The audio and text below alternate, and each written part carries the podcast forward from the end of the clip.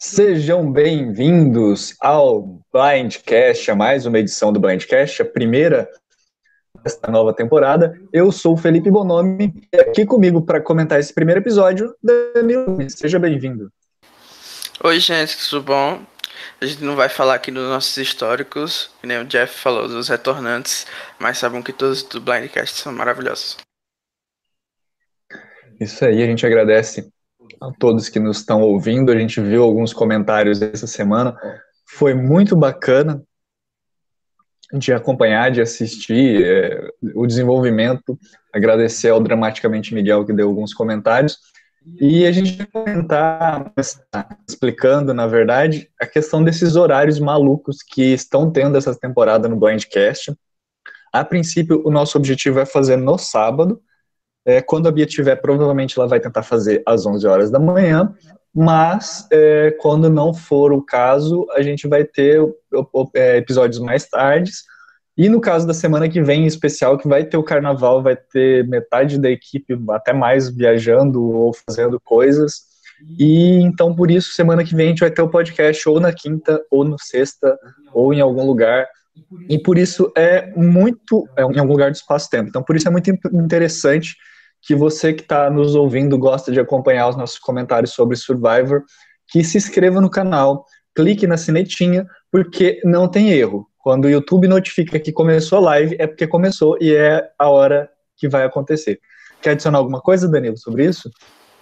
Sim, quero dizer que é, como o programa sempre é gravado, não tem problema vocês não acompanharem ao vivo. É bom com a participação ao vivo. A gente que está aqui gosta de receber as perguntas. Mas mesmo que você não possa ver no sábado pela manhã ou pela noite, você pode deixar os seus. É, alguma coisa que você queira que a gente comente, é, alguma cena específica, o que a gente achou de alguma estratégia, você pode mandar é, tanto por DM, no grupo do Blindcast, para alguém é, que você conhece aqui, ou eu, o Felipe, a Bia, o Rabone, pode ser nos nossos privados, tenho certeza que ninguém vai achar é, ruim, ou estão em algum comentário que você acha ali na Tribo Falou, marca a gente, enfim, tem várias maneiras de se comunicar com a gente. Então, é, o fato da gente estar tá com esses horários é, que não são fixos, é, a gente quer que isso não seja nenhum impedimento para vocês participarem. A gente está é, sempre gravando e a live fica aí disponível depois, então vocês podem é, ouvir quando quiserem, quando for mais apropriado para vocês, e podem participar dessas outras maneiras sem ser ao vivo. Uhum. E aproveitando para incentivar o pessoal que está se inscrevendo, os últimos que se inscreveram essa semana, que eu aproveito para mandar um abraço para eles e agradecer o Ítalo Novaes, o André Bressan, eh, Adriano Fontona Rodrigues, Dan Fentwin, o Samuca, olha, já achei que esse devia estar escrito há mais tempo, hein? Só foi se inscrever agora. Matheus Parente, Marlon Rufá, todos aí que se inscreveram, um grande abraço, muito obrigado. E como o Danilo falou, vocês podem entrar em contato com qualquer um da nossa equipe, que nós vamos estar abertos a ouvir e com certeza vamos trazer as dúvidas e os comentários para cá quando oportuno, né? De acordo com o tema de cada episódio. É, e é isso aí, então vamos começar falando do, do início dessa temporada, Danilo. Vamos, eu achei, assim, comentários gerais sobre a estreia que vai ser bem difícil para essa temporada agradar os fãs, porque veio logo depois de Davi Golias, que no consenso foi um sucesso, assim, pelo menos no gosto da maioria das pessoas.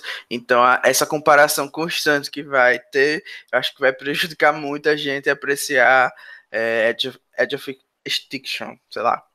O, na beira da feira, né? Como vocês falaram.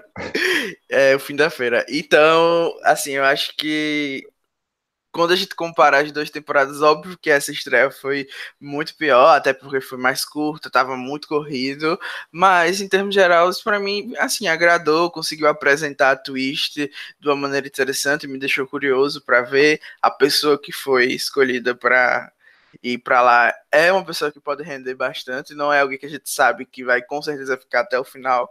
Essa pessoa pode surtar, pode deixar todo mundo que tá lá surtado também. Então, eu achei assim que foi bom, só que não foi tão bom quanto a gente viu na temporada passada e tá fresco na nossa memória.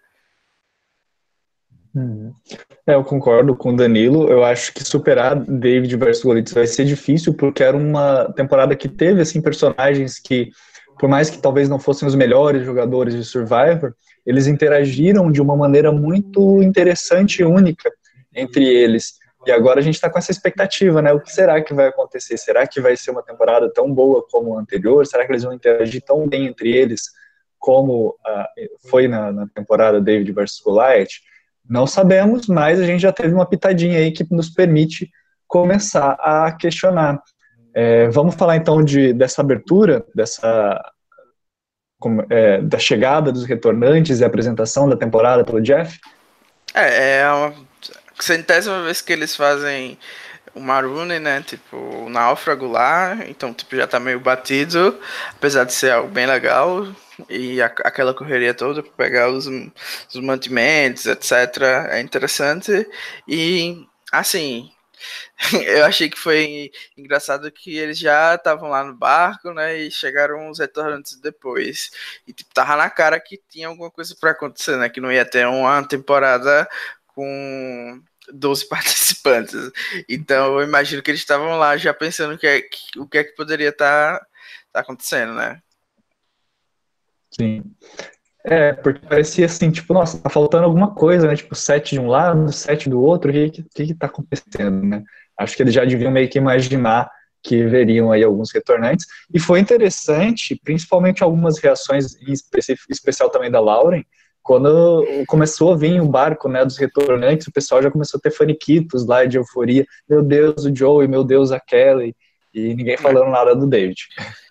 A, a produção nem esconde, né? Coloca lá os fãs dos, dos retornantes só para eles terem um tempo mais fácil assim de ficar, né? Tá óbvio que eles colocaram essa menina Lauren aí porque ela é fã do, da Kelly, é fã do Joey, e a gente vê que não é só com.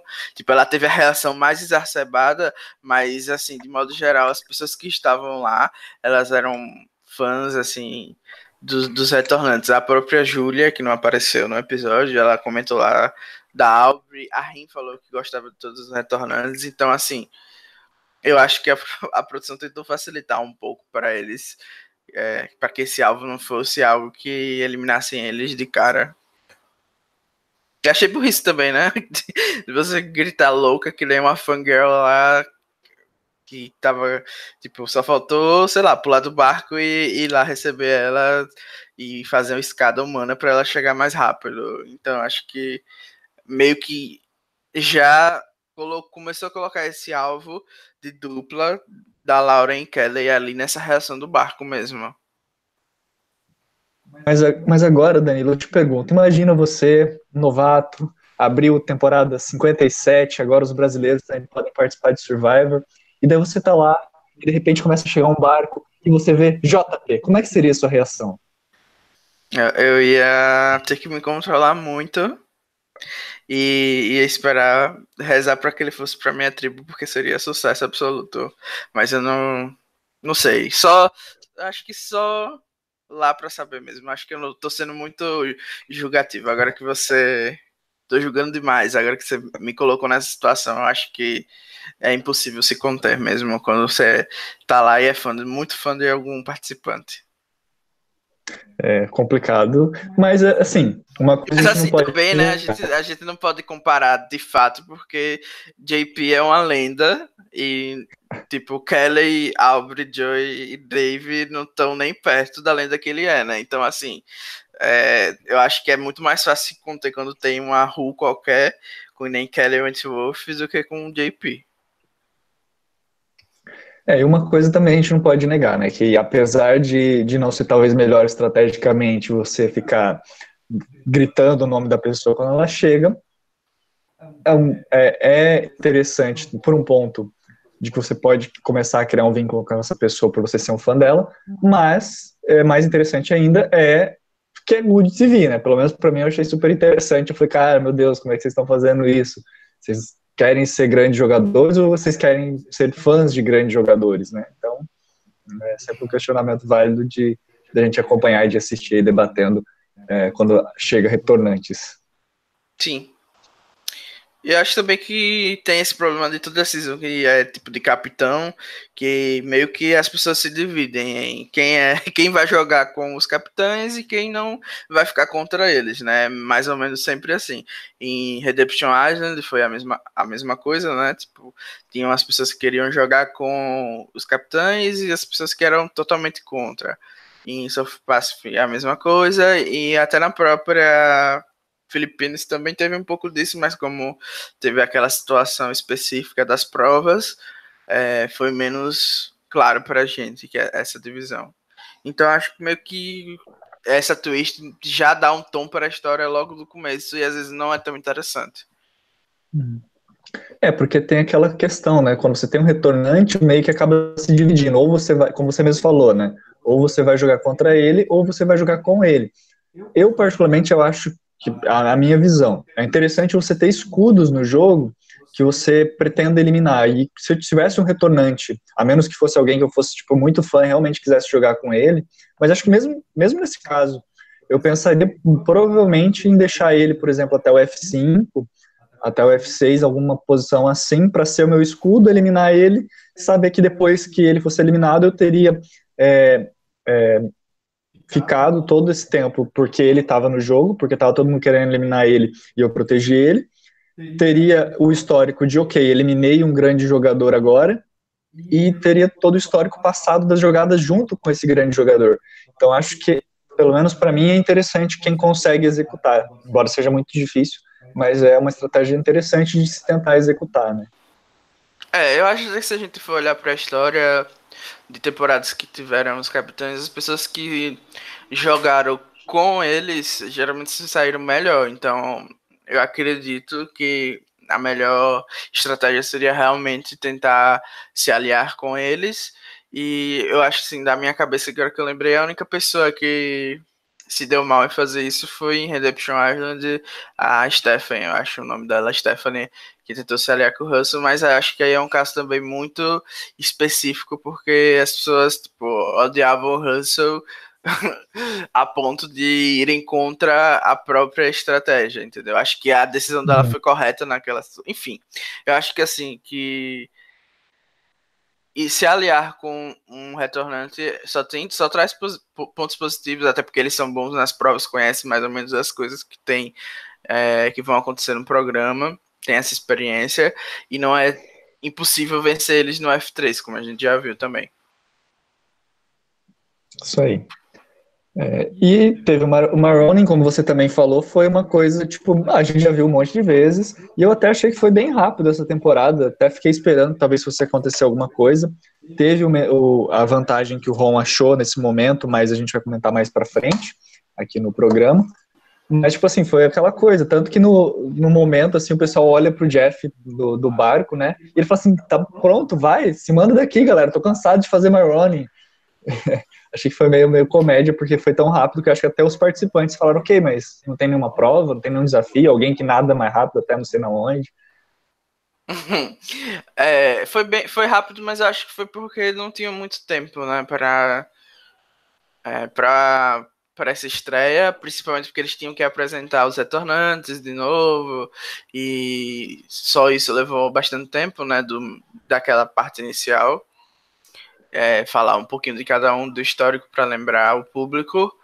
E tiveram, acho que, duas vantagens né, nessa, é, nessa estreia. Eu não sei, eu li em algum lugar sobre isso, mas é, pra, é, meu stream tava muito ruim. Nesse começo eu não, não entendi direito mais ou menos o que aconteceu. Mas é aquilo, né? Mais do mesmo, aquela correria para cima e baixo. E todo mundo louco. Como a gente vai comentar a vantagem depois, vou guardar meus comentários. Isso aí. É, o pessoal estava aqui comentando. Você está acompanhando os comentários aí, Danilo? Que eu, na verdade, estava esquecendo também. Tô, tô acompanhando. O pessoal teve ali no começo, tiveram algumas mensagens é, do pessoal que estava esperando, mas aí eles achavam que era sete horas, aí o pessoal saiu. E agora teve um comentário do Will Oliveira falando que gostou da estreia. E eu ouvi muita gente criticando ao contrário do Will, acharam muito ruim, acharam. Enfim, teve até reviews falando que não foi muito legal. Mas é isso, não tem como agradar 100%. É. Então, uma coisa que eu acho que poderia ter sido feito melhor, eu acho que seria mais uma questão da CBS do que da própria produção de Survivor, é de ter tido novamente uma abertura de 90 minutos, igual a gente teve na temporada passada, porque eu senti que ter tido 90 minutos, é claro que teve até mais tempo do que deveria ter por causa da evacuação, que foi tipo assim, 4 minutos, sendo que se tivesse um CT seria provavelmente uns 5, 6 minutos, né, teria mais tempo, tomaria mais tempo da, de tela. Mas eu, eu senti que faltou desenvolver melhor. Teve muitas pessoas sem confessionários, é, teve pessoas que, mesmo tendo confessionário, foi aquele confessionáriozinho meio feijão com arroz, não falou nada, não desenvolveu nada para a história da temporada. Então eu senti que, assim, me dói dizer isso Survivor, mas ter tido só um episódio de 40 minutos, em vez de ter um episódio de, de uma hora e meia, né, que na verdade com os comerciais dá uma hora, mas fez falta esses 20 minutos ali a mais que teriam se fosse um episódio de 90 minutos. É, mas assim, ainda vou continuar defendendo que é, a produção conseguiu, na minha opinião, fazer é, um bom uso desses 40 minutos. Tipo, poderia ser muito pior, porque já tiveram é, episódios assim, estreias como a de Ghost que tiveram duas eliminações que ainda foram tipo, bem piores em termos de distribuição, de, edição, de confess e tudo mais. Então, eu acho assim que é só mesmo a gente tá comparando com a season que foi muito boa e a, a, gente acaba desvalorizando o material que a gente foi. Mas isso foi um ponto muito tocado, inclusive o Jeff falou no Twitter que é, se a gente queria que os episódios fossem mais longos e talvez a gente esteja caminhando para que isso seja possível, né? Que tipo, todos os episódios sejam de uma hora e meia, ou, ou até de as estreias de duas horas, como acontece em Australian Survival, por exemplo. Quem sabe a gente não esteja é, caminhando para isso, né? Tomara que a CBS consiga flexibilizar o horário de Survival. Uhum. É, depois eu até vou, acho que vou procurar um pouquinho sobre a audiência desse primeiro episódio. Confesso que dessa vez eu não pesquisei ainda nada sobre isso. É, até porque tu né, de, de outro reality. É, no Twitter o Jeff agradeceu a audiência, falando que eles tinham ficado em primeiro. E mas basicamente ele falou que é, como a audiência é muito leal, é por, é por isso que é possível tipo, eles ficarem fazendo esses experimentos é, com essas twists tipo loucas, né? Que essa é uma twist que quebrou muito o formato do programa, né? Vai, a gente vai experimentar basicamente outros formatos, né? Que vai mexer no júri, vai mexer em muitas coisas. Então, ele falou que eles tinham ficado em primeiro e, e que era importante para esse teste deles. Uhum. Então é isso. Então, assim, é bom que a gente tenha essa lealdade aí dos fãs para que, quem sabe, eles consigam aumentar até o tempo né, dos episódios. Isso aí. Então vamos começar a falar das tribos. Eu separei aqui na nossa pauta, primeiro para a gente falar pra, da tribo Kama, falar das vantagens, da prova de imunidade, é, do, e depois a gente fala da tribo Manu, que foi para o CT, ok? Ok. Então vamos começar pela tribo, justamente que eu acabei de falar, a tribo Kama. É, ela começou com algumas relações, é, mas interessante falar do, do Joe e da Aubrey, né, que estavam se colocando ali como pessoas mais experientes, e foi o que o episódio fez, né, começou narrando as tribos pelos retornantes e depois foi falando é, do, dos demais participantes. É, começamos com a, como eu falei, com a Julia Albrecht sentindo good vibes, e logo depois nós tivemos o Eric já começando a falar que gostaria de eliminar a Aubrey. Como é que você sentiu, assim, esses primeiros momentos no acampamento do, da, da tribo Kama? Então, né, o Joey é meio boring, todas as participações dele eu sempre senti um pouquinho é, de tédio, é, justamente por ser sempre a mesma coisa e não ser nem algo que é que foi iniciado por ele. é meio um arquétipo que já veio com Ozzy, Malcolm e toda vez a gente vai sempre comparar com, com essas pessoas. Então, assim, nada de novo sobre o Sol. Ele vai ser sim uma pessoa que vai ser destaque na fase tribal, por, seja por ganhar provas, por conseguir fazer o fogo, como a gente viu é, ele fazendo. Na verdade, foi a Aubrey, né? Mas o pessoal agradeceu a ele, achei engraçado até isso. Então, para mim, o Joey é meio que alguém já um, um Loki na merge, entendeu? Se as pessoas quiserem realmente mirar, como a gente viu que alguém vai tentar mirar, as pessoas vão preferir tirar a Aubrey, até porque faz mais sentido mesmo. O Joey é mais importante nessa nesse começo onde as provas têm um peso maior, né, um impacto maior. E eu senti realmente que eles estavam mais abertos, pelo menos a edição quis fazer parecer que eles estavam mais abertos aos a jogar com os dois retornantes, mas ao contrário é, da Manu, eu senti aqui também que a gente teve muito foco nos novatos, entendeu? A gente conseguiu é, ter um, um, panorama geral de todos eles. A gente viu que o Eric e o Gavin é, formaram uma dupla que vai tentar é, ir contra esses retornantes. Eles querem que o novato vença. Isso já ficou bem claro pra gente, que vai ter é, esse embate entre essas duplas, provavelmente no futuro. A gente viu que tem uma mãe que vai é, tentar superar, tipo, uma história meio Siri, mais é menos impactante, né, com certeza. A gente viu a menina que sempre sonhou em jogar Survival, que foi a Vitória. E a gente também viu o Ron que ganhou a vantagem, por isso ele precisava aparecer e ter um pouco de destaque. Então acho que a gente teve, se não teve, se não foi todo mundo da tribo, acho que foi quase todo mundo que apareceu e a gente tem uma noção muito delimitada deles. Então assim, eu acho que o Joey falhou em dizer que, que que não quer ser a Maze, eu acho que é impossível. Todas as pessoas esperam isso dele, e mesmo que ele não seja, por exemplo, se ele tivesse, sei lá, sentado na rede o dia todo, as pessoas ainda iam continuar com essa visão, porque já é uma visão pré-fabricada dele. Então acho que essa estratégia não foi muito legal.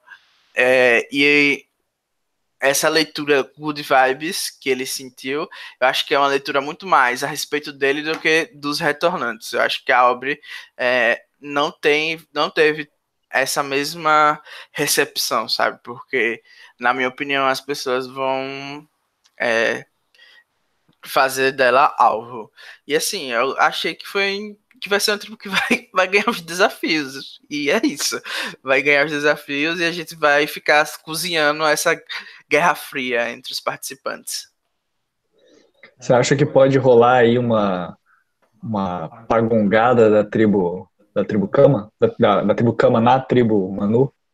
É, se não tiver uma swap cedo, eu acho que eles vão ganhar a maioria das provas, se não ganharem todas as provas, sabe? Acho que a única esperança da, da Manu vencer alguma coisa é nos puzzles, se o David carregar a tribo alguma vez. Mas para mim eles são notoriamente é, melhores, assim, nas provas. A Manu conseguiu tirar alguém que que pode ser ruim a Rin, né? Não sei se ela era ruim ou não, não deu, não deu tempo de, de parecer, mas agora que a Cama vai poder até escolher quem participa ou não das provas, acho que ainda é uma vantagem melhor, sabe? Hum. E vamos aproveitar então para falar da, das vantagens, na verdade, do menu de vantagens que foi encontrado pelo Ron. Lá no barco ele tinha achado uma pista e aí ele abriu para ler essa pista lá em separado, escondidinho do resto da galera, e essa pista falou para ele cavar a certa quantidade de, de fits, né, de pés, do, acho que do poço de água do acampamento. Ele foi lá e cavou ele achou essa que é o menu de vantagens. E eu confesso que esqueci de anotar aqui agora o que, que é que tem, mas são três vantagens, basicamente, que ele pode escolher uma dessas vantagens a qualquer momento até o terceiro CT. Tipo assim, pode escolher uma das três, mas assim, pelo que eu entendi, é só uma. Escolheu, queimou a, queimou a vantagem. Ele pode escolher, se não me engano, entre roubar a recompensa de uma tribo, roubar o voto de, de alguém, se é roubar ou se é ter um, um voto a mais. Ou então ele pode usar essa vantagem como um ídolo de imunidade, como se fosse um ídolo de imunidade normal. Cheguei ele... no CT, não estou confiante, posso usar como se fosse um ídolo. É, é, ele pode roubar uma recompensa de uma tribo vencedora, então vai ter uma tribo, vai ter uma prova de recompensa, ou teve e a gente não viu, né? A prova. Ele pode ter um extra volt, no caso não é um steel volt.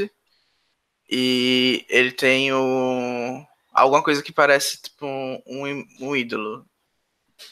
Isso. Tipo, é um. Eu não sei se. É, não sei se é um ídolo, tipo, padrão, ou se é tipo uma, uma imunidade anterior aos votos. É alguma, alguma coisa que vai dar imunidade a ele. Uhum. E, como você falou, a vantagem inspira no terceiro conselho. Ele tem três oportunidades aí para escolher entre essas três é, essas três opções. É, como eu sempre falo, assim, a minha percepção, acho que tudo que dá opção em Survivor para os jogadores é interessante. É claro que a primeira opção pode ser, ah, o ídolo, obviamente, é a mais segura, a mais interessante.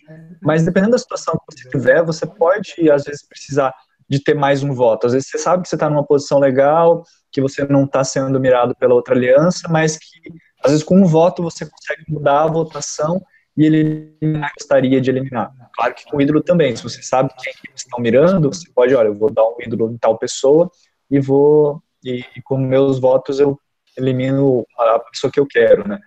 Mas tudo acho que vai da circunstância. Às vezes, a circunstância pode, pode ser mais interessante. Imagina se, por exemplo, às vezes a tribo dele perde três vezes, ele não ganhou nenhuma recompensa, a recompensa é boa, ele não vai para o CT obviamente ele não vai poder usar o ídolo nem o voto extra, então seria mais interessante é, roubar uma, uma a, recompensa de alguma outra tribo. Então, é, dá uma maleabilidade, dá poder de escolha para o jogador, permite com que ele então possa justamente pensar e, e usar, estrategizar, mostrar que ele realmente é e não só ficar como uma planta no acampamento, né?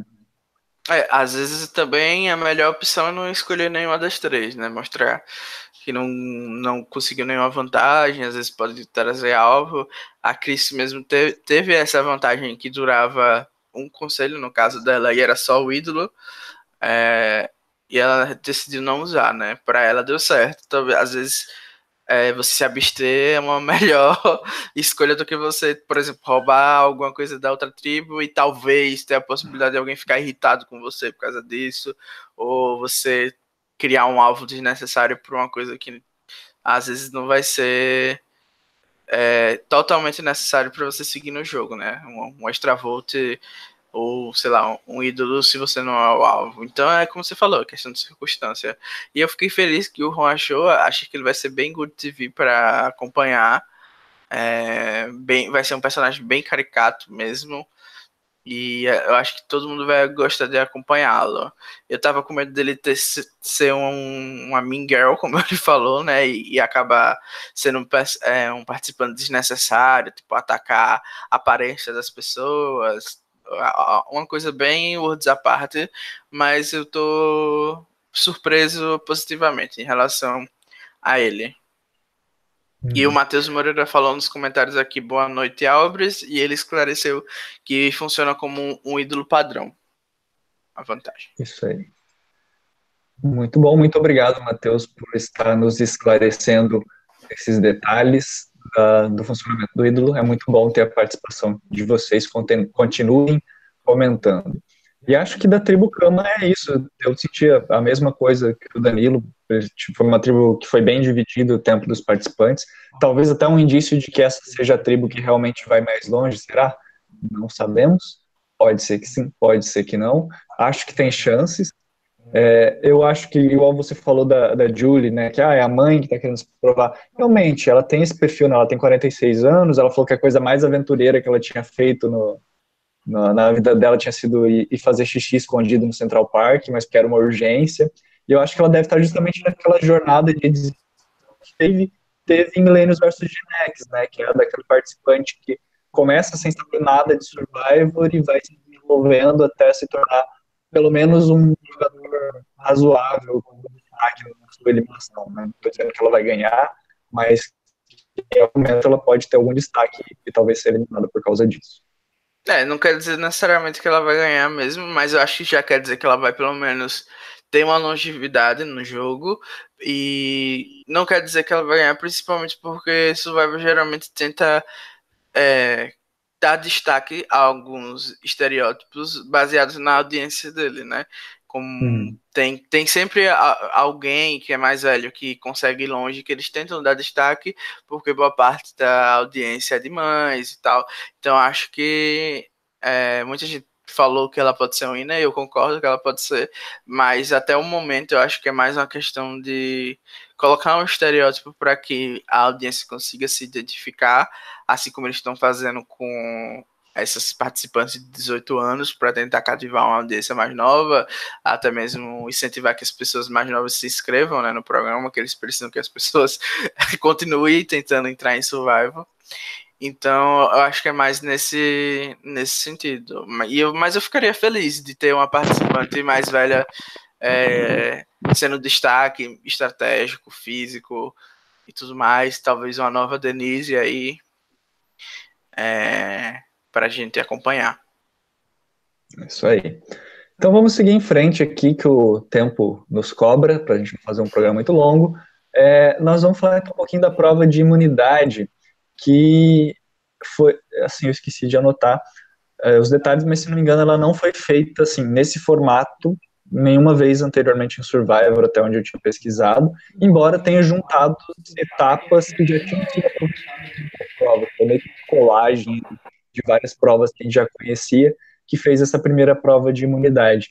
E lembrando para quem é da Endcast e explicando para quem está acompanhando pela primeira vez, a gente avalia as provas em três critérios: criatividade, dificuldade e entretenimento. Danilo, você quer fazer as honras dessa temporada e começar a sua análise sobre essa prova? Eu vou dar sete para tudo. Eu achei uma prova é, criativa no sentido de que a gente não viu aquela primeira parte, pelo menos eu não lembro de ter visto em nenhuma outra prova, mas ao mesmo tempo é, o puzzle me lembrou muito a estreia de Davi vs Golias. É outro puzzle? É, mas assim, era a mesma coisa do pessoal, uma parte do pessoal ali mexendo nas peças e outra pessoa longe. Então eu vou dar um 7. Em entretenimento eu achei a prova muito ruim, entretenimento, mas como a Kelly Wentworth fez o que ela sabe de fazer melhor, que é flopar e cair quase ser evacuada, eu achei que ela merece o 7. A rainha carregou mesmo no, é, essa prova no flop nas costas. E é isso. Dificuldade, Olha, aparentemente foi difícil, né? Que a tribo azul ali não conseguiu atravessar, mas de longe aqui da minha cadeira parecia muito fácil. Então, o quão difícil é uma coisa que o David consegue fazer? É, eu acho que as pessoas estão meio. Eu não sei, eu sempre achei o David bom de provas. Ele é magro, tudo bem magrecelinho, mas eu achei que ele era bom nas provas em Millennium West Gen X. Eu posso estar enganado. É, o, o David ele teve essa jornada, né? Como eu falei, ele começou bem mal em Millennium West Gen X, mas depois ele foi melhorando, tanto que ele ganhou até prova de, de imunidade individual. É, eu, na minha avaliação, eu vou ser um pouquinho menos bonzinho que o Danilo dessa vez. Eu acho que assim, a criatividade, ah, não foi aquela coisa, meu Deus, que prova criativa. Dificuldade também, eu não senti que foi necessariamente uma prova difícil. E entretenimento, confesso que foi desses momentos que a gente pensa, poxa, acho que dá para pausar aqui o episódio, então nem precisa pausar, vou no banheiro, vou pegar uma água, fazer alguma coisa, porque tava meio, meio chatinho de assistir, então eu vou dar uma nota 5,5, assim, quase para passar de ano, mas que precisa se esforçar, uma prova que está de recuperação, precisa melhorar para a próxima vez que voltar. É, até porque foi, tava bem na cara que a tribo amarela ia ganhar depois da tribo azul não conseguir atravessar, né? Então também já, já meio que deixa a gente brochado, né? Com a prova. E é. comentários aqui, o, o Will falou, coitada da Júlia, poder dar um confesso a ela. Realmente podia, eu até esqueci de comentar, a gente esqueceu de comentar dela. Mas enfim, a mulher não apareceu, não tem o que comentar mesmo. Vai ficar sem confesso e sem comentário aqui no Blindcast, dependendo de mim. E o Rabone falou que curtiu bastante o puzzle no final, por usar a trimiteira com peças pesadas. É, como você. É, você curtiu, mas você curtiu as provas, amigo. Então, sua opinião é irrelevante. A, a, nossa opinião aqui é a que importa, no caso, que você gosta de tudo, das provas.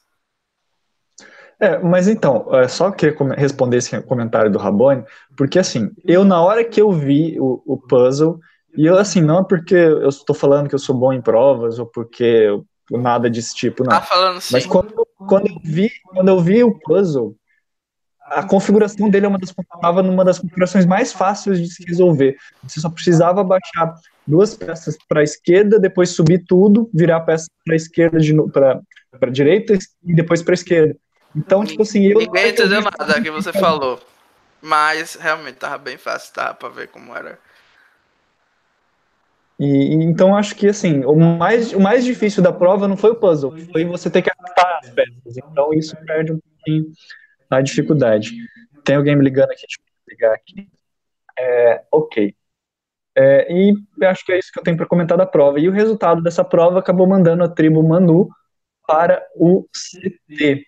É, a, a, tribo Cama recebeu o Flint, né, o isqueiro, que sempre é dado como recompensa da primeira prova de recompensa. E daí nós tivemos, nós vamos relembrar um pouquinho do que já tinha acontecido com a tribo Manu, que começou com a Kelly Wentworth explicando a sua estratégia de ser mais social essa temporada. O que você achou disso? Deixe o seu hate aí, Danilo. Que é o hate da Kelly. Não, assim, o objetivo dela tem tudo para ser alcançado, né? Que ela social dela sempre foi um fracasso. Então, assim, se ela voltou pela terceira vez e vai conseguir fazer um social pior do que ela já fez, infelizmente, assim, é para entrar no, na Terra e se esconder para sempre, né? Porque seria uma vergonha ela fazer um social pior do que o que ela já fez anteriormente. Na primeira season, tão flopada que a edição escondeu, né? Botou que ela era de Second Chase, ao invés de botar que ela era de San Juan del Sul. Então, assim, a própria produção já tem vergonha dela. E uhum. em Second Chase foi como ela falou, ela jogou do bottom do começo ao fim. É, do começo ao fim, não, na maioria do tempo. E, enfim, né? Vergonha, precisou do, achar os ídolos, de ser mijada. E agora tem tudo para fazer um jogo melhor, né? Começou na maioria da tribo, aparentemente as pessoas a apoiam, mas o social dela é muito ruim, ainda continua ruim, a ponto de, de já ter o alvo, né? Assim, entre os dois retornantes, ela que ganhou o alvo, mesmo ela sendo melhor em provas do que o Dave, de aparentemente, né? Pelo menos eu acho que esse seria o consenso. E já está sendo vista como dupla da Lauren, né? Então, tipo, uma falha uhum. social bem grande, de ter uma aliança exposta no começo, uma aliança bem óbvia, ela decidiu fazer, mas tá na maioria, né? Fazer o quê? Sim. É, uma coisa que eu, que eu andei refletindo bastante ultimamente é que eu acho que, assim, não tem como você pensar e ser realmente estratégico se você não levar em conta o fator social e o fator físico, porque eu acho que quem é estratégico de verdade, ele sabe ponderar essas questões e sabe valorizar também o social, porque não adianta simplesmente você saber mexer com números, é, não, tem, precisamos de tantos números, precisamos disso ou daquilo, precisamos ganhar uma prova. Não tem como você ser estratégico se você não consegue é, utilizar os outros elementos do jogo, que são o social e o físico. Então, acho que se ela conseguir perceber, se ela realmente conseguiu perceber isso e realmente conseguir usar, né, porque tem, tem outra moeda, né, uma coisa é você perceber, outra coisa é você conseguir realmente fazer igual o, igual o Danilo estava falando, né, uma coisa é você saber que você precisa melhorar o social, outra coisa você fazer um social bom. Então, acho que vamos ver se a Kelly Wentworth vai conseguir fazer isso. Nos comentários aqui eu estava vendo, o Ítalo já falou, olha, mal chego e já está falando do social da Kelly, sofro. É, Gustavo Ferreira, cheguei para comentar. É, então você chegou na hora certa, né? De ouvir as verdades na sua cara. E é isso, a gente tá aqui para falar a verdade, não tá aqui para passar pano na cabeça de novinha retornantes, não. Infelizmente é isso. A Kelly tem tudo para ir longe, porque, enfim, né? Ela já jogou duas vezes na terceira.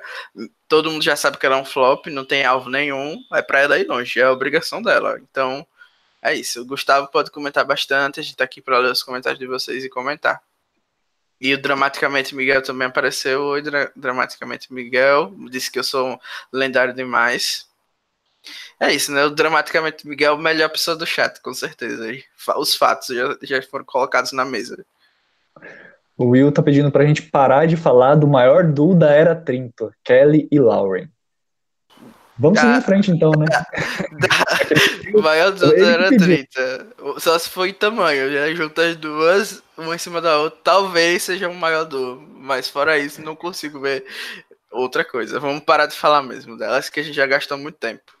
Vou dar uma de Rabone aqui e vou encerrar sobre elas falando: me surpreendam. A gente gosta de ser surpreendido, a gente gosta de ver jogos bons e que elas, se forem para elas aparecer, que sejam com um jogo bom. É... mesmo que surpreenda, eu vou forçar o hate nelas. podem, fa podem fazer o que for, podem até ganhar. Semana que vem o Rabone e a Bia estão aqui para falar melhor da Clayworth para vocês, tá? É, seguindo, a gente teve o David falando um pouquinho sobre a sua nova percepção e a percepção como as pessoas percebem ele, né? Muita percepção numa frase só. É, mas ele estava falando, né, justamente sobre esse novo papel que ele tinha, das pessoas vindo pedir conselhos para ele, uma coisa bem diferente do que foi Millennials vs Gen X, que ele era muitas vezes até deixado de lado, principalmente nessas partes de construir acampamento e no começo da temporada, onde a parte física é muito importante, né? Então foi interessante ver ele criando esses vínculos, mesmo que seja de uma maneira que ele não estava acostumado. E talvez acho que justamente por ele não ser acostumado com isso, que para mim foi interessante de ver a reação dele. É, assim, para falar a verdade, eu achei o David mais boring que o Joey. Achei isso super tédio total. E eu espero que seja o primeiro retornante eliminado. E não vou gastar muito saliva falando dele, não, porque. Enfim, né? Tomara que uhum. sirva para ser capacha da Kelly e todo mundo achar interessante, pelo menos isso. É, seguindo, né, nós, conforme foram desenvolvendo as narrativas do episódio, começaram falando bastante sobre a influência dos, dos retornantes, mas foram migrando para os, os, participantes novatos, né? E na tribo Manu, eles falaram sobre essas sobre o trabalho, começaram falando bastante sobre o trabalho, e logo começaram a falar sobre a divisão justamente por causa do trabalho. E nisso começou a pintar uma possível aliança que a gente viu que não deu muito certo, que foi da Rain, Wendy e Kitty. O que, que você tem comentado desse trio aí, Danilo? Não, isso aí foi uma desculpa, né? Deles se dividiram. Porque, pelo amor de Deus, gente, a pessoa vai tomar um banho na praia, vai fazer cinco minutos, pronto, a divisão. Ai, meu Deus, eles se dividiram. Isso aí foi tudo desculpinha. A verdade é que Kelly Wentworth só quer se aliar e fazer aliança com as pessoas que são os cookies, tá, as pessoas, os padrãozinhos da América. E eliminou o quê? A velhinha fofa não fez nada de errado, a velhinha. Botou a pessoa que tem a doença Tourette eh, na minoria e o negro do grupo na minoria. Enfim, Kelly Wentworth, você deveria ter vergonha desse gameplay. Esse gameplay que exclui as pessoas. Quase um apartheid nessa Manu, entendeu? Então acho assim.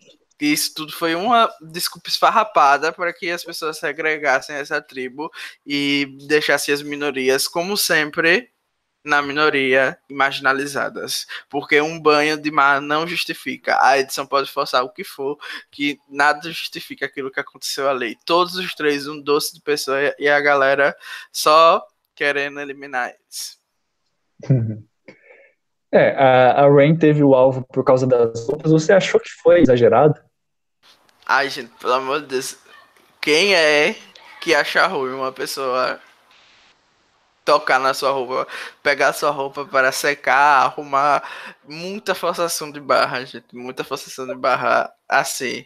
E é como ela falou, né? Porque a pessoa não chega e simplesmente fala, olha, eu gosto de sei lá, até isso é muito bizarro imaginar um diálogo assim. Ô fulano, eu gosto de secar as roupas do meu jeitinho, entendeu? Não toque nas minhas roupas. Isso é muito bizarro. É uma coisa tão fora da realidade que é inexplicável que a gente tenha recebido algo por causa disso. As pessoas deveriam ser é, bem realistas mesmo, porque a própria Rim falando no CT mandou a real, que era porque ela era velha mesmo, e a galera gosta de eliminar velha, gay, mulher, e pronto, é isso.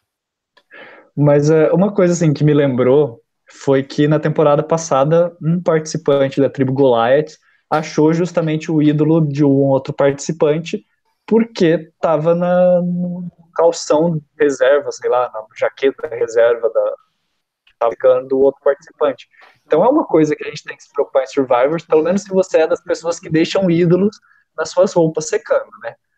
É, mas aí, pelo amor de Deus, né? Eu acho que uma coisa não anula a outra, né? Você esconder essas coisas nas suas roupas é um problema tendo alguém ajudando para secar ou não. O problema não tá na pessoa que te ajudou a secar as roupas e ter uma vida mais fácil no acampamento. O problema tá em você que não consegue esconder o seu ídolo no lugar correto, né? E dano não é parâmetro para nada nesse jogo. Então, assim, eu acho que a Rim foi muito justiçada, boa parte porque a Kelly é realmente um flop total nesse jogo e a gente vai ter que bater nessa troca até o fim do programa ou a fim da participação dela e espero que ela volte tá? da, da, Ilha de Extinção, porque seria muito bom. Imagina 39 dias com a, a Rin é, secando suas roupas. Porque isso aí, pra pessoa que nem meter uma faca, né? Pegou na minha roupinha, pronto. É que nem meter a faca em mim, merece ser expulsa. Pois agora vai todo mundo lá pra ilha de extinção ficar com a, a Rim mexendo nas roupas. E se achar ruim, ela ainda vai tacar fogo em tudo.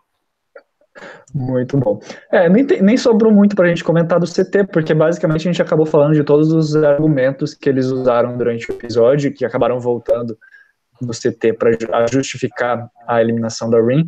E, inclusive, o Danilo já até falou do. Não, só a gente precisa falar só do Chris Underwood, né? Que é simplesmente o melhor jogador de todo o episódio, né?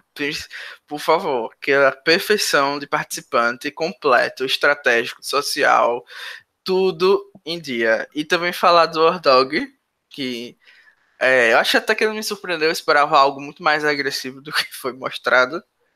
É, no, no CT foi o que, assim, a hora que mais pareceu que ele pudesse dar uma enlouquecida e, tipo, dar um surto de, de raiva, sei lá, foi onde eu achei que poderia acontecer.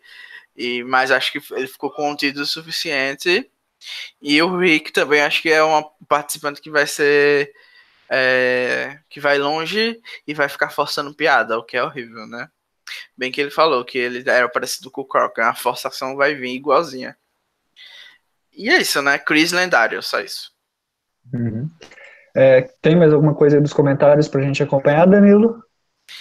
É, o Ítalo Novaes. Ah, o Rabone falou que semana que vem eles vão lamber a Rainha Lauren e sua serva Kelly. Eu acho que não, acho que não vai lamber ninguém, que uma das duas vai ser eliminada com fé em Deus. Então Novaes falou que super achou que ia adorar. Super achei que ia adorar ver o David de novo, mas até ver o Joey foi mais interessante. Os fatos, né? David boring total. Joey. Eu acho que o Joey vai ser bem fan favorite nesse começo de jogo. O Dramaticamente Miguel falou que o Antwolf, Kiff e Lauren, o BroTP do século chegou. BroTP secular, no caso, chegou. E. O Antwolf, Kiff e Lauren. Eu acho que esses três não vão se juntar, não. Porque o Etiolf e Lauren são muito padrãozinhos para jogar com o Kiff. O Ítalo é, falou. Foi o, foi o Kiff que deu com a língua nos dentes, né? Porque fez a, o Muvuco acontecer. É, ela, ele viu que a mulher lá ia surtar e pulou no barco a tempo, né? Não vou julgá-lo. Mas assim, eu gosto de dizer que a culpa foi da Wentworth. O, eu acho que ele fez a jogada que ele tinha que fazer, mas eu acho que ele tem risco de sair agora nesse CT, infelizmente. Hum. O Ítalo Novaes falou que nesse caso ele concorda, só por estar tomando banho juntos vira minoria. É, como se ninguém tivesse ficado junto por algum tempo, né? Só os três que ficaram ali juntos. E o Ítalo falando que não lembro nem quem é esse que o Dani tá falando. Chris Hu. Amigo, assiste de novo a maior lenda do, episódio. Você acha que assistiu Futuro errado? winner da temporada. Futuro winner. É. E dramaticamente Miguel falou que a Rin jogou muito mal, ficar mexendo nas coisas alheias e criando rivalidades na Season 38 merece o limbo. É, eu acho sim, a parte de ficar mexendo nas coisas alheias eu não achei tão agravante não, mas eu acho que ela jogou mal sim. E... Mas eu acho que ela tinha que fazer aquilo mesmo porque o nome dela estava na roda, então é, se ela ficasse também sem fazer nada, ia dar no mesmo. Então, acho que foi mais um infortúnio de perder a primeira prova, da personalidade dela não ter sido aceita pelos demais da tribo, porque eu acho que se tivesse outras pessoas, talvez é, a personalidade dela fosse mais aceita. E dramaticamente Miguel falando, Danilo sempre defendendo os machos podres. Aí dramaticamente Miguel, acho que você não acompanha muito os blindcasts aqui, porque eu não defendo machos podres, só os machos perfeitos. E é isso, acabou os comentários. É, quem, quem, não, quem não acompanhou, ano passado a gente quase quebrou o pau aqui na briga cara versus Nick, o Danilo defendendo a cara aí metade da temporada. Pois é, lenda perfeita. Cara, gameplay sem falhas, é, ferrada pela twist do Jeff Probst para passar macho pro F3. Só que não. É, uma coisa que a gente gostaria de explicar é que o nosso quadro sobe e desce, que nós temos sempre no final do programa. É, essa temporada vai ser um pouquinho diferente. A gente vai fazer, acho que a Bia vai fazer nos stories, né, Danilo? Não sei, é um trabalho em progresso ainda. A gente vai é, fazer os stories é, ser algo mais relevante, então sigam a página e talvez o quadro do Sobe DS apareça lá no próximo episódio, não nesse. Para vocês avaliarem quem subiu e quem desceu. É, e é isso. Isso aí. E no, vamos então falar agora do Next Time on Survivor, que nós tivemos ali na verdade, antes disso, a gente não comentou da, da Edge of Extinction. Você gostou do finalzinho de, do episódio? Antes, antes o Will Oliveira pediu pra gente comentar da Wendy, que foi ignorada. E realmente, com o Bonami liderando o Blindcast, e como ele é muito machista, a gente viu por ele atacar a cara na temporada passada, a gente esqueceu aqui de colocar entre os tops para falar da Wendy. Mas eu acho que ela foi um personagem muito importante da tribo azul é, eu acho que foi bem legal o espaço que eles deram para ela falar é, da doença que ela tem, que o pessoal tem uma visão meio preconcebida ou até não conhece, desconhece totalmente, né? O que é. Eu achei que ela jogou mal no aspecto de, de falar que não ia votar na RIM, quando estava obviamente todo mundo ia votar nela, então acho que ela criou um alvo desnecessário para tentar passar uma aparência de lealdade é, às alianças que ela se propõe a, a, ajudar, né, a fazer parte. E eu acho que ela vai ser alguém bem, um personagem bem interessante, mas assim, em termos de gameplay, ela precisa ainda pegar no tranco. E que bom que ela teve a chance é, de consertar essas coisas, né? Porque eu acho que muitos participantes, se conseguissem sobreviver aos primeiros dias, tipo o próprio David, que retornou agora, podem ter um crescimento legal de gente acompanhar. E eu acho que a Wendy pode ser é, dessas. Eu acho que o Keith vai sair na próxima e a Wendy ainda vai conseguir se salvar por um tempo. Eu acho que ela vai ser, tipo, a, a underdog torcível da tribo azul. Uhum. É, o Ítalo até comentou aqui, né? O Andy se matou falando que não votaria na Rain. É algo que, é, que foi um pouquinho ruim mesmo, pensando no jogo dela, por ela estar na minoria, né? Sim, só salvou porque não é velha. E daí então vamos falar agora do Edge of Extinction. É, quer comentar? Sim. Ah, sim, eu achava que a Twist ia ser uma bomba, mas assim, eu acho que, como até uma pessoa comentou no grupo da tribo falou, é meio que a histeria coletiva. E talvez até não seja tão ruim assim, né? Eu achei que a edição principalmente conseguiu dar um, um suspense, um mistério que foi legal ali da forma como eles editaram.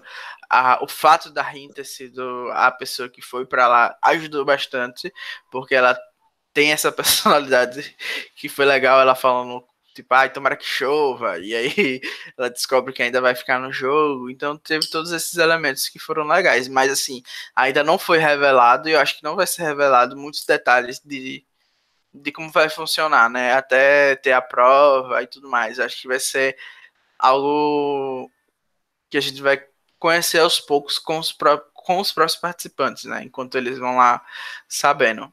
Então, assim, acho que pode ser alguma coisa legal. Espero que eles não deem muita atenção ao pessoal que tá lá na Edge of Extinction. Porque senão, tipo, um, um episódio que tem 40 minutos vai ser ainda mais corrido por causa disso. E tô ansioso para ver o pessoal enlouquecendo com a Rin na ilha. Uhum. Sim, é, é, sempre lembrando, né, que essa temporada os participantes não sabem que existe a Edge of Extinction, a Ilha da Extinção, a Rain foi para lá sem saber, foi a primeira pessoa do jogo a saber. E é, vai ser interessante quando eles chegarem para ver, né, quando tiver a prova, igual o Danilo falou, para um deles voltar. E com certeza eu acho que vai pirar muito a cabeça de quem está no jogo quando eles perceberem que existe uma ilha onde todos os eliminados estão e esses eliminados provavelmente vão querer voltar para caçar a cabeça de quem eliminou eles. Então vai ser interessante ver isso acontecer. E eu gostei também, né, principalmente do clima sombrio que a edição colocou nesse finalzinho, de, tudo muito escuro, tudo muito apagado, sem, uh, os flashes de luz assim, piscando na tela, né, tipo, meio que vindo, apagando. Achei que ficou bem interessante, bastante sombrio. O que pesa é que não é a primeira vez que a gente vê uma twist parecida, né? E, a gente, e das outras vezes que teve, a gente não gostou muito, então isso acaba pesando e criando essa histeria. Então a gente sempre fica com o pé atrás de como as coisas vão acontecer. A gente até usa aquele argumento, né, que quem, ah, poxa, qual que é o mérito de alguém que foi eliminado no primeiro dia voltar no dia 39 e ganhar a temporada, né? Tipo assim, é, a gente não consegue ponderar exatamente qual que é o mérito dessa pessoa quando a gente vê, às vezes, todos os demais participantes interagindo e votando e se, se matando na tribo para se manter no jogo. Então é, é, sempre uma, uma ponderação que a gente faz, a gente, a gente sempre fica com o pé atrás, pelo menos eu fico com o pé atrás. Mas vamos ver, promete ser menos pior do que estava parecendo que ia ser. É, mas guardar, né, pra ver como é que vai. Como vai ser. Hum. Tem muito falando que em aguardar, Falando que aguardar tem o Next Time no Survivor, que acho que o grande, o grande destaque foi o Dave falando que se precisasse, ele votaria na, na Kelly, né? Que é a, a pessoa, o retornante que tá na tribo. É, é ele vai votar nela se se não tiver opção, é basicamente isso. Eu acho que o David não vai ser o grande mastermind e que vai forçar que aquela saia. Eu acho que ele só vai ser um voto a mais se a maioria da tribo quiser tirar a Kelly. E aí também acho que não vai sair nenhum dos dois. É só a, o fogo da, da preview mesmo. Vai acabar saindo o negro do grupo. É, essa seria a nossa próxima parte do Bandcast. Aposto. Você acha que se a tribo Manu for pro pro CT o. O Kiff vai sair. E eu se acho... a tribo. Tá, pode falar. Eu acho. E se a tribo amarela for, que acho que você ia perguntar, eu acho Isso. que a vitória vai sair. A vitória? Isso. Verdade. Meio, meio arriscado, mas eu acho que é a vitória que sai. Bem, a minhas apostas, eu acho que se a tribo Kama, né, que é a que a gente está falando, for, eu acho que é a Julia, que não teve nenhum confessionário, nessa temporada, ela pode acabar sendo eliminada justamente porque ela está sendo a que menos tem visibilidade na tribo que tem mais visibilidade. Então, é, é meio, meio complexo. É, eu Mas, acho que é... é justamente o contrário. Eu acho que porque ela não teve confessa, ela vai mais longe do que a vitória. Julia Nova Alisson.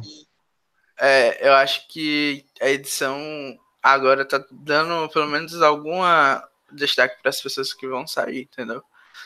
É, não, não tá sendo aquela coisa que era que nem em Ghost Depois que eles foram bastante criticados, acho que eles resolveram mudar um pouco isso. E eu acho que por isso mesmo que a vitória tá em perigo, porque é, ela foi apresentada e tal. Eu acho que os homens não vão sair agora na tribo por causa das provas. Então, como eu acho que a, a Julie, como é, vai, vai longe por causa da história da mãe e tal, superação Aí me sobraria a Vitória e a Júlia, né? A, acho que nenhum dos retornos vai sair agora também.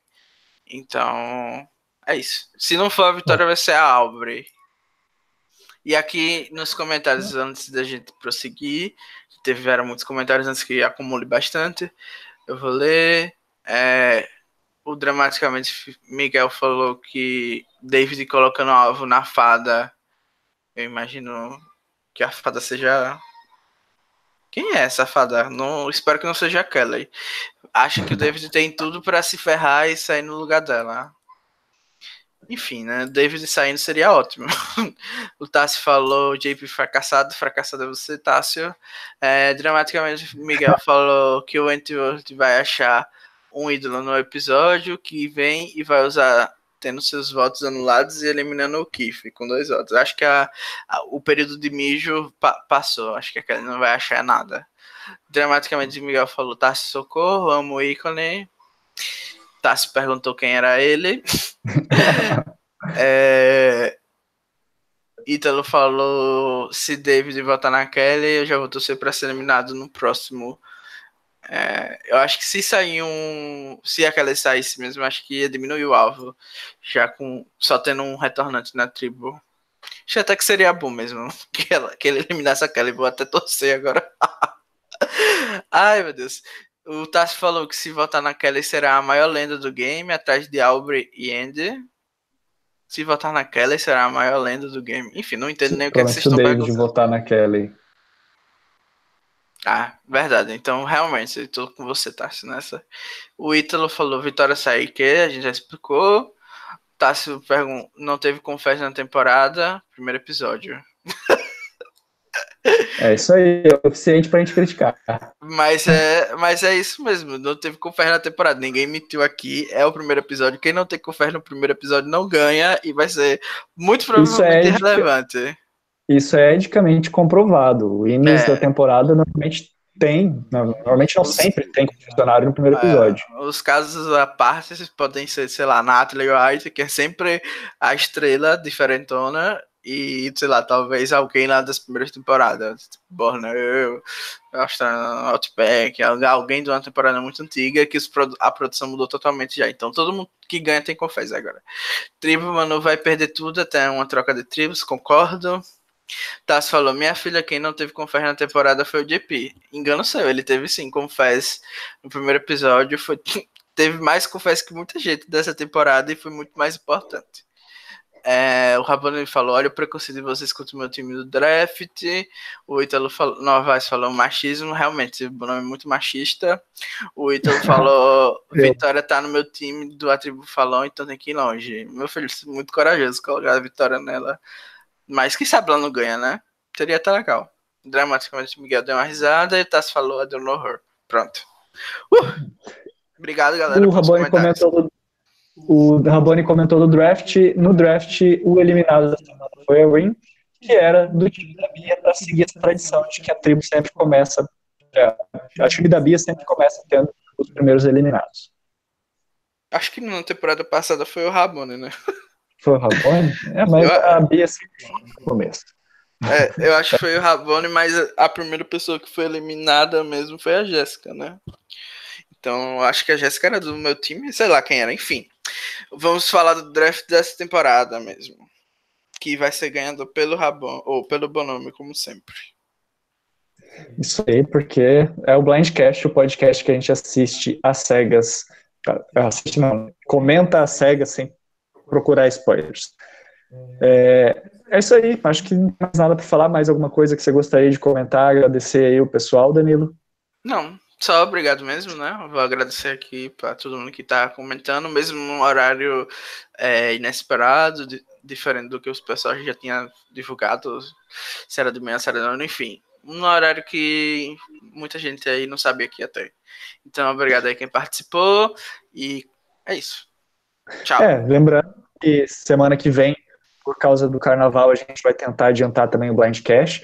A gente, tá tent... a gente vai tentar fazer essa temporada no sábado, horário ainda indefinido, mas provavelmente vai ter os episódios com a Bia às 11 horas, com o Danilo provavelmente mais tarde, e comigo e com o Rabone a gente ainda não sabe quando que vai ser os horários certinhos, quando a gente estiver participando.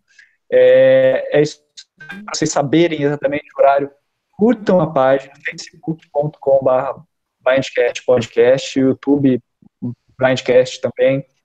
Procurem, se inscrevam, é, curtam, cliquem na sinetinha, porque só assim vocês vão saber. E, bem, os horários estão ficando meio bagunçados, mas vai depender de muitas trocas entre os participantes. Tem horários que o Rabani pode, tem horários que a Bia não pode, tem horário que, que eu posso, que eu não posso, que o Danilo pode não pode. Às vezes a gente troca com a pessoa que vai fazer o programa e nisso a gente acaba é, sempre confundindo, né, até o público também, mas a gente, porque a gente está realmente confuso, a gente está tentando achar um horário que encaixe para todo mundo, mas essa temporada vai ser difícil mesmo, mas a gente espera que pelo menos para as próximas semanas, quando a gente anunciar o horário, seja esse horário mesmo, mas provavelmente não vai ser todo horário a mesma semana. Importante, vocês acompanham, se inscrevam na página, se inscrevam no canal, para vocês saberem realmente o horário que vai estar acontecendo é, falar alguma coisa, algum recado lá do site, do grupo da tribo falou, Danilo? Não, sem recados. Acompanhem. Sem recado. E é isso. Ó, uma coisa que eu acho que é importante, o Danilo estava fazendo uma enquete lá para saber o que vocês queriam que ele fizesse. O recap, o Ed, o. Enfim. Termômetro mais... Power Ranks. Isso, participem lá do grupo, votem, que tem lá bastante comentário bastante conteúdo legal e tem essas, vira e mexe tem essas enquetes ali para a gente definir algumas coisas bacanas que a gente está fazendo, não só aqui no Blindcast, mas na comunidade de Survivor como um todo, incluindo no, no site da Tribo Falou. É isso, então, gente. Acho que Obrigado. É isso aí. Tchau. Tchau.